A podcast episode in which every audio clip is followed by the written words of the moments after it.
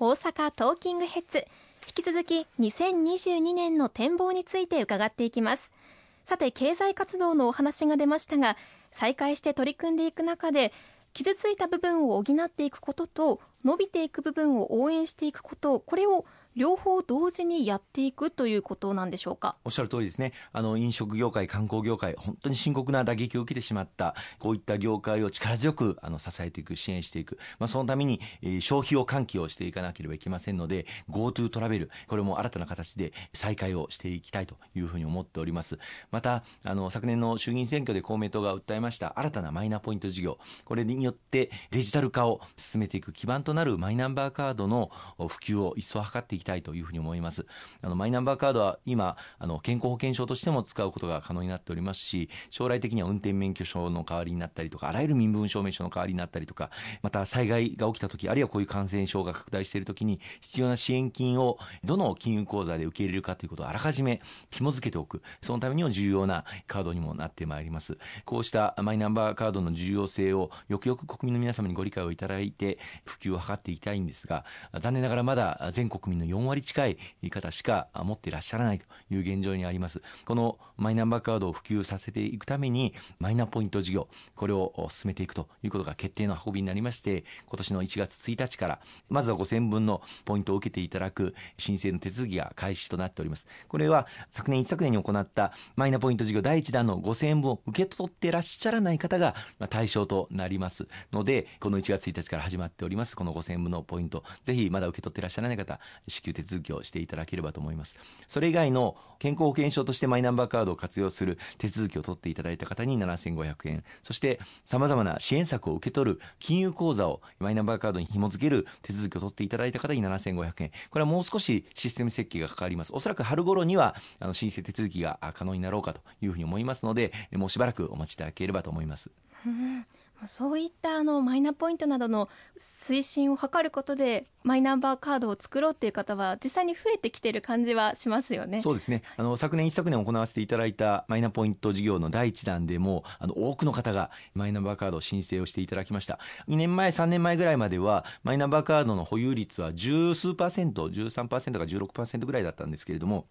昨年の秋の段階で、これが40%近くまで増えたということにも表れております。ぜひ、あの、この新たなマイナポイント事業で、少なくとも国民の8割ぐらいの方は、マイナンバーカードを保有していただくという社会を実現していきたいと思っております。国におきましてもデジタル庁をあの創設をいたしまして、あらゆる行政サービスをデジタルで完結をしていく。いちいち住民票を取りに行くのに市役所に行ったりとか、手続きをするのに市役所の窓口に行ったりとかしなくてもいい社会、いつでもどこでも必要な支援を必要な時に受けれる、そういう便利で暮らしやすい社会を、このマイナンバーカードを基盤として作っていきたいというふうに思っております。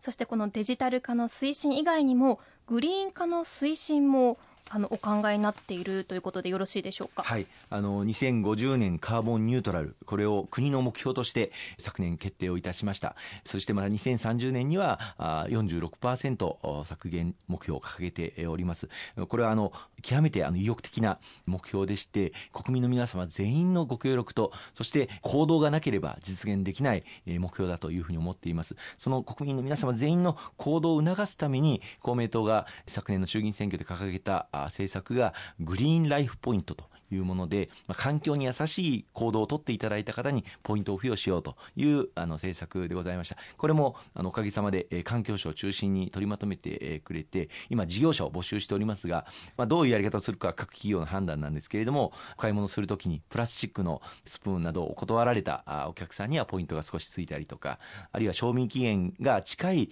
商品を選んで買っていただいた方にはポイントがつくとか、まあ、いろんなポイントの付け方があるんじゃないかと思いますけれども、国民全体体がエコで、そして環境に優しい行動をとっていただく、そのためのインセンティブをつけるためのこのポイント制度、一日も早いスタートに向けて頑張ってまいりたいと思います。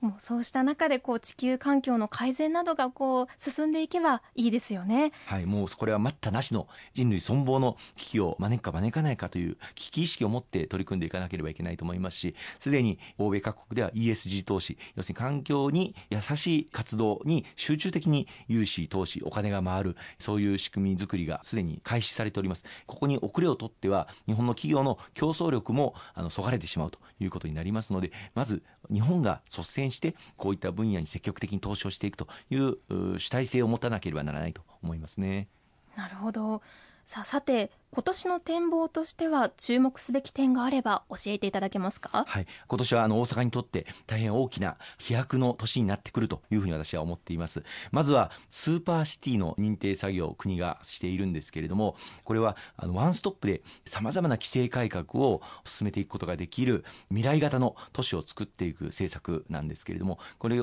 が全国で5つか6つ程度選ばれる予定です。大阪が大阪府市で申請をして万博が開催される夢洲、そして海北の第2期の地域、まあ、この地域でスーパーシティを実現したいというふうにあの申請していますので、この認定をぜひとも勝ち取りたいというふうに思っています。そしてあの4月以降にですね、IR、これの申請を大阪がする予定で準備を進めています。大規模な国際会議場、そしてまた国際展示場、マイスと言いますけれども、こうしたものを合わせ持ち、そしてまた富裕層の方々にも世界中から来ていただいて、宿泊をしていただく大規模なホテル、そしてそれらを財政面で支えるカジノ、これもあの毎回入るたびに日本人であれば6000円を支払わなければいけないといったような世界で最も厳しいカジノ規制をかけた上での施設になりますけれども、この IR を大阪がこの4月以降申請をしていくという流れになってまいります。これについての審査も今年の年末に向けて行われてくる1兆円の投資が